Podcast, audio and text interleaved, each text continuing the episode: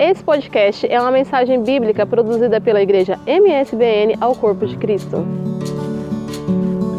Meus irmãos, a paz do Senhor a vocês. Aproveitando que vocês estão em pé, abra sua Bíblia, por favor, Levítico capítulo 11.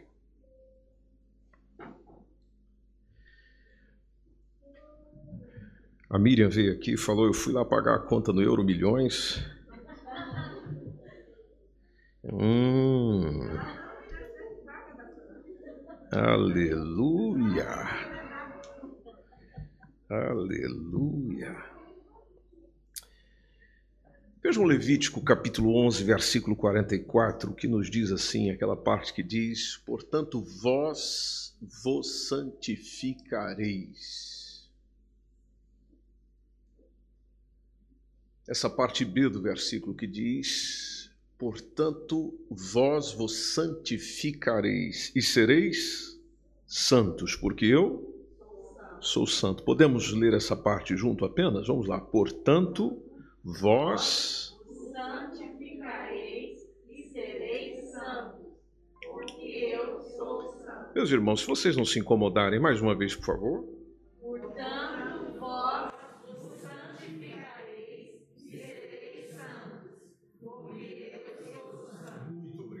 Tomar o seu assento, por favor.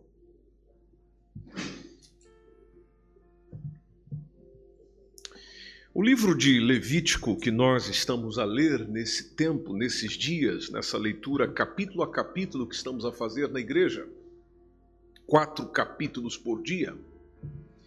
E no momento nós estamos no livro de Levítico. O livro de Levítico tem uma um direcionamento que a gente pode resumir nesse tema que está nessa no versículo 44. Deixa tudo mais simples de nós entendermos. Você entender tantas prescrições, tantas ordenanças, tantas diretrizes, o Senhor falando tantas coisas, eu quero que seja feito assim, eu quero que seja feito dessa forma. Quando os levitas forem me cultuar, é desse jeito. Quando vocês forem tratar das vossas pendências, leis civis, por exemplo, as leis cerimoniais, eu quero que seja desse jeito. Você percebe em Levítico que não tem uma área da vida do homem e da mulher que Deus não intervenha. Isso aqui é interessante em Levítico. Veja, Deus chega até a direcionar com relação à menstruação da mulher. Então não tem um, uma área da, da vida do ser humano que Deus queria que no seu povo ele estivesse ausente. Levítico nos mostra isso. À primeira vista eu sei e concordo consigo, se é que você tem esse ponto de vista, é que é uma esse livro da Bíblia parece enfadonho. E, e na visão de alguns, inicialmente, quando começa a ler Levítico, parece que é até um livro desnecessário. Mas permita-me nessa noite partilhar um pouquinho consigo, poucas palavras até por causa do tempo, de mostrar que ele é imprescindível, necessário, para nós compreendermos a essência do culto no Antigo Testamento. E, e percebermos que Deus queria criar em seu povo uma identidade própria. É importante observar o que estava acontecendo lá para a gente entender o texto dessas coisas mirabolantes que a gente lê em Levítico. Bom, deixe-me recapitular que Deus está num processo ali de formação da nação de Israel, é a formação do seu povo. Então, quando se referisse a esse ser meu povo, deveria ter a sua identidade, com as suas características, com a sua cultura, com o seu modus vivendi, o seu jeito de ser, jeito de pensar, o jeito de se portar no mundo. Então é um processo de formação. E no processo de formação, naturalmente, o que você mais recebe são orientações. Você é um profissional, já participou de orientações e cursos, aliás, cursos de formação em várias vezes da sua vida, ou cursos que você está envolvido, está a fazer, está a estudar. E o que mais você recebe lá do seu tutor, do seu professor, é justamente orientações do que fazer, como proceder, quando surgir essa situação, como as coisas devem ser é, direcionadas. Então é isso que Deus está a fazer com a nação de Israel nesse momento aqui. Nação de Israel que sai do Egito por volta de 1445 a.C., um ano mais tarde. Essa saída deles é quando Moisés levanta o tabernáculo do deserto, que é aquilo que a gente leu em Êxodo, e vemos inclusive o detalhe do tabernáculo, que tudo é falado por Deus. Veja, foi Deus que Deus deu a medida. Eu quero que a arca tenha tantos metros, um metro e meio, 70 centímetros de altura, 70 centímetros de largura. Eu quero que ela seja construída assim, vai ter um véu desse jeito, com esse tipo de tecido, com essa cor. Enfim, você serve a um Deus que entende do negócio, é alfaiate, é, é marceneiro, é, é costureiro, ele sabe do que está falando. Então, quando ele mesmo é, direciona de como o culto deve acontecer para adorar a ele, para glorificar a ele, isso nos faz pensar de como ele pega o Moisés, esse homem, esse profeta, esse legislador, e inspirado pelo Espírito Santo, registra as normas do culto hebreu. Aliás, o versículo 1 do capítulo 11 que nós estamos lendo, já, aliás, capítulo, versículo 1 do capítulo 1 de Levítico já nos deixa bem claro essa ideia. Então, Moisés, como vocês já devem ter percebido, é o autor desse livro que monta esse manual e que também, além de orientar o culto, orienta como as pessoas se deveriam purificar, não só as pessoas, mas como deveria se dar, por exemplo, como a gente percebe no capítulo 17, a purificação nacional, a purificação social, a purificação pessoal do povo hebreu. E vocês deixem esse menino glorificar aí que ele está no fogo, né? Ele está tá, tá no momento dele ali. E o Senhor recebe o louvor dele, porque é da boca das crianças que sai o quê? Perfeito louvor. Pelo menos ele não está sendo induzido a falar nada, ele está aí glorificando mais do que eu e você nesse culto. Né? Então, Levítico, bem como os demais livros do, do Pentateuco, ele, ele é reconhecido sim como palavra de Deus. E a gente percebe isso lá em Deuteronômio, onde as pessoas olharam para aquele livro e consideraram sim, ele é palavra de Deus. Tanto que diversas vezes ela é chamado livro da lei livro do Senhor, juntamente com outros livros do Pentateuco. Então eu sei que é um livro pesado, ele é um livro cheio de regulamentos, ele é um livro cheio de é, direcionamento de ofertas, ah, juízo de Deus, instruções para os sacerdotes, leis sobre pureza ritual, enfim, e muita coisa que a gente tem lá, e durante todo o livro você vai perceber isso. Mas deixe-me ir a outro ponto relativo ao momento que nós estamos participando. Você pode perceber que a intenção de Deus em fazer isso, a intenção de Deus em dizer essas coisas, em primeiro lugar, era purificar. O Senhor queria purificar, Ele está a tirar um povo da, da terra do Egito, e nessa intenção de arrancar Israel do Egito que ele já está fazendo, vem uma missão que está ainda mais difícil, que é arrancar o Egito de Israel. Lembre-se que eles passaram 430 anos por lá. Eles aprenderam muitas coisas, viram muitas coisas, assimilaram e trouxeram para a sua vivência muitas coisas debaixo da servidão é, de Faraó, e, e, os israelitas, inclusive, não se livraram das abominações egípcias. Você pode perceber que diversas vezes quem veio com eles do egípcio interferiu nas decisões deles. Você pode perceber que várias vezes o vulgo que é chamado dentro do texto ah, de Êxodo, é, sobre o vulgo que ali estava, e, e Números também nos diz isso, ou seja, aquela turba, aquele grupo de pessoas que saíram com eles do Egito, os instigaram a diversas ações de rebelião contra Deus, de criticar Deus, de questionar Deus. Então, isso tudo era Egito dentro de um povo que de lá tinha saído, mas ainda mantinha o seu coração lá. Então, o Senhor quer arrancar Israel do Egito, no sentido de fazer com que o coração deles se torne para ele e não para aquilo onde eles viviam. E às vezes você fica a pensar, nossa, mas por que, que, por que, que tudo é muito difícil? Por que, que tudo é muito complicado? Ô meu irmão, gente é complicado. Eu não sei porque que a gente se assusta com isso ainda. Basta olhar para você mesmo.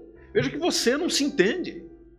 É você não se decide, eu não me decido. Tem dia que nós levantamos cheio de vigor e pronto para arrebentar a cara do gigante. E tem dia que eu e você estamos desanimados. Está faltando muita coisa, não, mas a gente está ali. E aí alguém chega e pergunta para nós: está tudo bem? E a gente diz: ah, está tudo bem, mas então o que, que você tem? Ah, eu não sei. Eu não sei o que, que se passa. Veja, nós não nos entendemos, nós não nos percebemos, nós somos complicados. E você olha para o povo de Israel, você percebe o Senhor tratando com essa gente 40 anos. 40 anos para ver se arranca o Egito de Israel. E quando você olha para o livro de Levítico, a ideia é essa: é o Senhor ensinando, é o Senhor detalhando de uma maneira bem didática a diferenciar o puro do impuro. De saber o que, que é importante que vocês façam para se manterem puros diante de mim e o que é importante vocês irem abrindo mão e deixando de lado. Por quê? Por duas razões. Primeiro, de onde vocês saíram, as pessoas faziam isso e isso não me agrada, diz o Senhor. E para onde vocês estão indo, as pessoas também fazem isso e isso não me agrada. E eu não quero que vocês façam isso. Por exemplo, para a terra de Canaã, para onde eles estavam indo, o povo oferecia as crianças ao deus Moloque. Pegava o bebezinho, vai pensando aí comigo na loucura. É, pegava o bebê e sacrificava um bebê para oferecer ao deus Moloque. Isso era costume, era hábito, era comum. Onde estava o povo na terra de Canaã, os Eveus, os Jebuseus, os Filisteus, e aqueles Zeus todos que você vê lá no texto. Então era gente que não era boa, não. Por isso que o Senhor, no caminho de Israel para lá, chegou e falou para ele: Vocês chegam lá e arrebenta tudo. Arranca tudo. Expulsa todo mundo de lá. Eles fizeram isso? Você sabe que não. E se você estiver caminhando nessa leitura capítulo a capítulo conosco, você vai perceber que não. Então a ideia é preservar Israel das iniquidades de Canaã, das iniquidades do Egito e transformar em quê? Transformar num povo santo, num povo adorador e permita-me acrescentar, um povo obreiro. O que seria um povo obreiro? Bom, obreiro nos lembra a obra. Ou seja, então um povo que é, depois dessa educação, depois dessa formação, eles pudessem servir servir. Você vê isso o tempo inteiro. Deus separando esse grupo para servir, o outro para servir. Olha, nós vamos reunir essa gente aqui, os levitas, divide aí, os filhos, os coatitas, os tal, e, e separa tudo aí para servir. Cada um na sua função, cada um no seu quadrado, como diz aquele hino, cada um no seu espacinho, mas todo mundo vai servir. Que irmãos, Ninguém no reino de Deus foi chamado para ficar sentado na cadeira e aquecendo essa cadeira verde que você está sentado aí. Ninguém foi chamado. Ninguém foi chamado para isso. Se você se envolve com a palavra de Deus, uma das principais coisas que vai mover o teu coração é: não, eu preciso fazer alguma coisa, eu preciso, eu preciso me envolver em alguma coisa. Eu preciso estar envolvido fazendo algo, desenvolvendo algo. Agora, é claro, eu também não vou desenvolver a minha maneira. Por isso que dentro de Levítico você tem o manual do sacerdote, que ele foi entregue ali, esse livro é entregue muito especificamente aos chamados filhos de Levi, onde o Senhor os orienta as atividades cultuais, as atividades santificadoras, as atividades intercessoras. E você deve ter percebido, inclusive, como é que eles foram ordenados. Ali tem um processo muito interessante. Dentro do processo de ordenação, por exemplo, eles deveriam ficar dentro do tabernáculo sete dias. Vocês vão ficar aqui, não vão sair daqui, porque vocês vão se separar para mim. Aí, inclusive, no dia da ordenação do sacerdote, está entre o capítulo 8 e o capítulo 10, está lá a unção da orelha. Perceberam isso? Era ungida a orelhinha do sacerdote. Depois ungiam o polegar do sacerdote e depois ungia o dedo do pé do sacerdote. Você fica pensando, mas que negócio doido é esse? Bom, primeiro não é doido, toma cuidado que é o Senhor que mandou. É, mas ah, interessante quando alguém pensou um bocado mais sobre isso e refletiu um bocadinho mais sobre isso, porque elas simbolizam é, essas partes do corpo que eram é, marcadas ali com sangue, simbolizam coisas interessantes, que aliás não são anunciadas pela palavra de Deus até hoje. Em primeiro lugar, vocês sacerdotes devem estar sempre prontos para ouvir, porque a unção começava aqui, ó, na orelhinha direita do indivíduo. Então, vocês precisam estar sempre prontos para ouvir, ouvir a voz de Deus. Ouvir a voz de Deus. Você já percebeu que nos nossos dias está difícil achar uma pessoa que possa te ouvir? A maioria das pessoas hoje só quer falar. Já percebeu isso? Vamos um pouco mais além. Você já percebeu que hoje em dia também é grande a quantidade de pessoas que estão pouco, pouco importando com ouvir a voz de Deus? A gente ouve muitas vozes daqui, vozes dali, gente que fala isso, gente que fala aquilo, mas não estamos parando, refletir, tirando aquele momentinho à parte com o Senhor, aquele momento de silêncio onde você está ali só para ouvir o Senhor, o teu pastor, o teu direcionador, o teu sustentador, porque não é ele que é o teu pastor, não é ele que é o teu Senhor, não é ele que te salvou, não é ele que derramou o seu sangue na cruz do Calvário pensando em quem? Em nós. Será que ele não tem nada para te dizer, não tem nada para te falar? Não, eu acho que ele tem. Aliás, ele está a falar conosco o tempo inteiro. E para bom entendedor, meia palavra basta, ou seja, para uma pessoa que já aprendeu a ouvir o que Deus está dizendo, ele vai percebendo na realidade do dia dele, na, na, na vida dele. Então, a, a, mensagem do unge a orelha do rapaz aí é: estejam sempre prontos para ouvir a voz de Deus. E, e quando chega lá no pé, estejam sempre prontos para segui-lo também. Nós, como cristãos, somos chamados a seguir a Jesus seguir a Jesus. O meu ideal como cristão, o seu ideal como cristão, deve ser seguir a Jesus Cristo. Discípulos de Jesus Cristo. A primeira vez que as pessoas foram chamadas cristãos, está em Atos capítulo 11, versículo 26, foi em Antioquia, lembravam Cristo, porque tem justamente o sentido de pequenos cristos. Então é a cópia de Cristo semelhante a Cristo. E é aqui onde vem um chamado para mim, para si, dentro desse processo de santificação, desse processo pedagógico, dessa didática que nós estamos recebendo do Senhor, inclusive por meio da Sua palavra, de ter o alvo de ser como Jesus.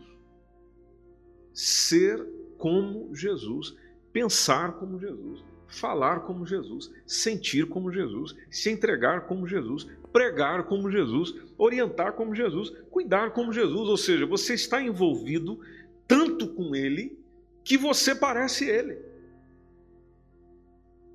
E nós precisamos ter essa consciência, senão não tem cristianismo, não tem cristão, meus irmãos. É, é, é tudo fachada. Se, se nós não tivermos essa, esse desenvolvimento em nós, porque não precisa a gente ficar olhando para a vida do outro, não.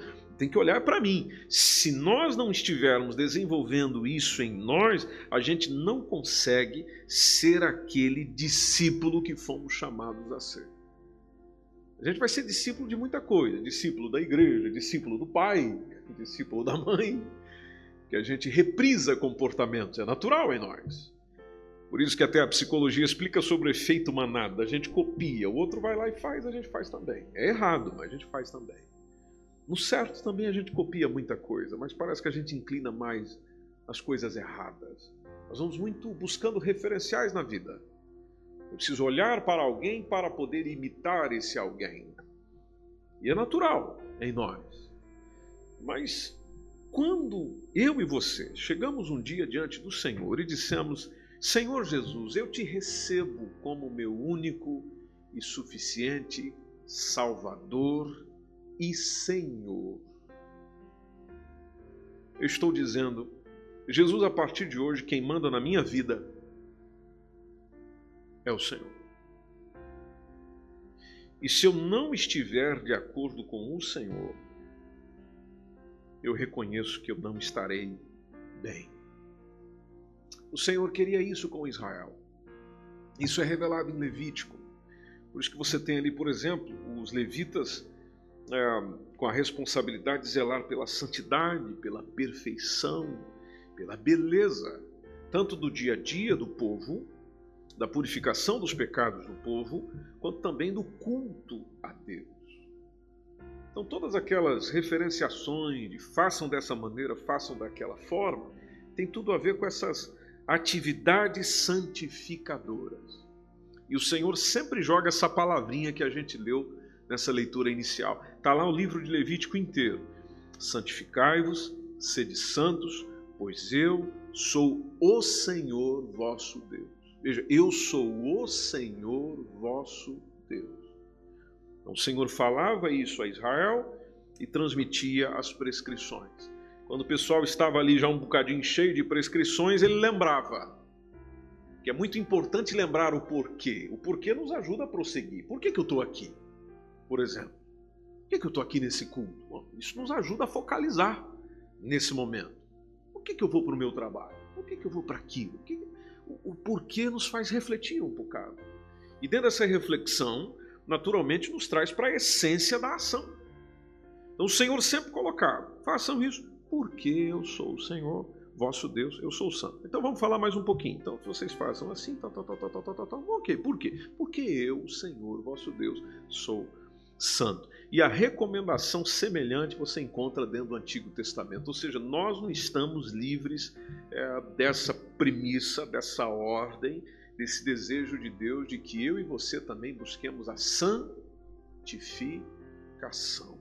E a santificação é um termo bem simples, assim que qualquer criança entende. É nós buscarmos a separação do pecado. Tudo que é pecado a gente vai empurrando para lá. Que acontece no meu interior, que acontece na minha mente, que os outros não têm acesso, os outros não sabem, eu vou brigando com aquilo, eu vou, eu vou batendo de frente com aquilo, até que aquilo não me possua mais, até que aquilo não exista em mim, até que eu não pratique mais.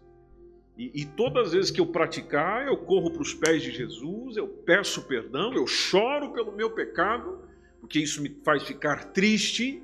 Triste por quê? Porque eu pequei, pequei contra o Senhor, e você recomeça e você vai lá para os pés do Senhor, recebe o perdão dele, é acolhido por ele, porque o Senhor está sempre com o coração aberto para quem tem um coração contrito e quebrantado, e a vida recomeça e você vai seguindo. E hoje nós estamos super beneficiados, porque nessa época o pessoal dependia tudo do sacerdote. Vai, vai pedir perdão, tem que falar com o sacerdote. Ó, oh, tem que ver o negócio da lepra lá, oh, tem que falar com o sacerdote. Ó, oh, eu tô, tô ficando calmo. Não sei se vocês viram lá, tinha o um negócio do careca também, né? É, tô, tá, tá, acontecendo aqui, o cabelo tá caindo, vai falar com o sacerdote. Ó, tem mofo lá em casa, vai falar com o sacerdote. É, tudo o pessoal tinha que ir falar com o sacerdote. E hoje, meu irmão, você tem que falar com quem? Hoje, que privilégio tem eu e você? De falarmos diretamente com o Senhor, que é um dos grandes benefícios que nos foi dado com a morte de Jesus na cruz do Calvário, que nós estamos relembrando aqui nessa noite. Veja que bênção, veja que privilégio. Hoje você tem acesso direto, é onde você estiver. Se você está em casa, no carro, em casa, na igreja, onde for, você tem acesso direto ao Senhor, porque Jesus é o nosso sublime sumo sacerdote. Você pode glorificar o Senhor por isso? Ele é o nosso sublime sumo sacerdote. Olha que coisa linda, olha que coisa boa. Então, eu sei que às vezes as coisas ficam muito simples e a gente vai relaxando, né? A gente percebe as facilidades e vai abandonando alguma coisa. Não, meu irmão, não faça isso. Que o maior eh, desafio e ao mesmo tempo o maior desejo seu de todo dia seja: eu quero me santificar ao meu Senhor, porque o meu Senhor é santo. Eu quero ter uma mente santa, uma boca santa, um coração santo, umas mãos santas. É, diversas vezes os textos falam: levantem, levantem as vossas mãos santas. Ou seja, tudo no seu corpo é santo. A sua alma busca santidade, o seu espírito busca santidade, o seu corpo busca santidade. Que é isso que nosso Senhor requer. E o que nos dá a condição, por exemplo, hoje à noite, de tomar do pão, de tomar do cálice, de participar, de beber disso, fazer parte disso, é de você ao mesmo tempo poder dizer: Eu e o meu Senhor estamos juntos, porque eu tenho sido santo assim como Ele é santo. Eu sei que às vezes bate aquele, aquela acusação, né? É, mas é aquele pecado lá. E aquele pecadinho? É aquele que você ainda não pediu perdão. E o diabo é especialista nisso. Só que o diabo não nos incentiva a pedir perdão. Diabo nos incentiva a não nem toca nisso aí, porque você não deve, você não pode. E nos faz esquecer do perdão que nós temos em Jesus, da graça que nós temos em Jesus, da misericórdia que nós temos em Jesus. Jesus quer te perdoar. Jesus quer te perdoar. Jesus está disposto a te perdoar. Agora, você tem que querer isso também. E vai do seu desejo, vai da sua vontade de orar, de interceder, de pedir e deixar essa santidade acontecendo no teu coração. Esse foi mais um podcast, uma mensagem bíblica produzida pela igreja MSBN Oeiras. Siga-nos nas redes sociais, Facebook e Instagram. Subscreva o nosso podcast e também o nosso canal no YouTube. Saiba mais em msbnportugal.com.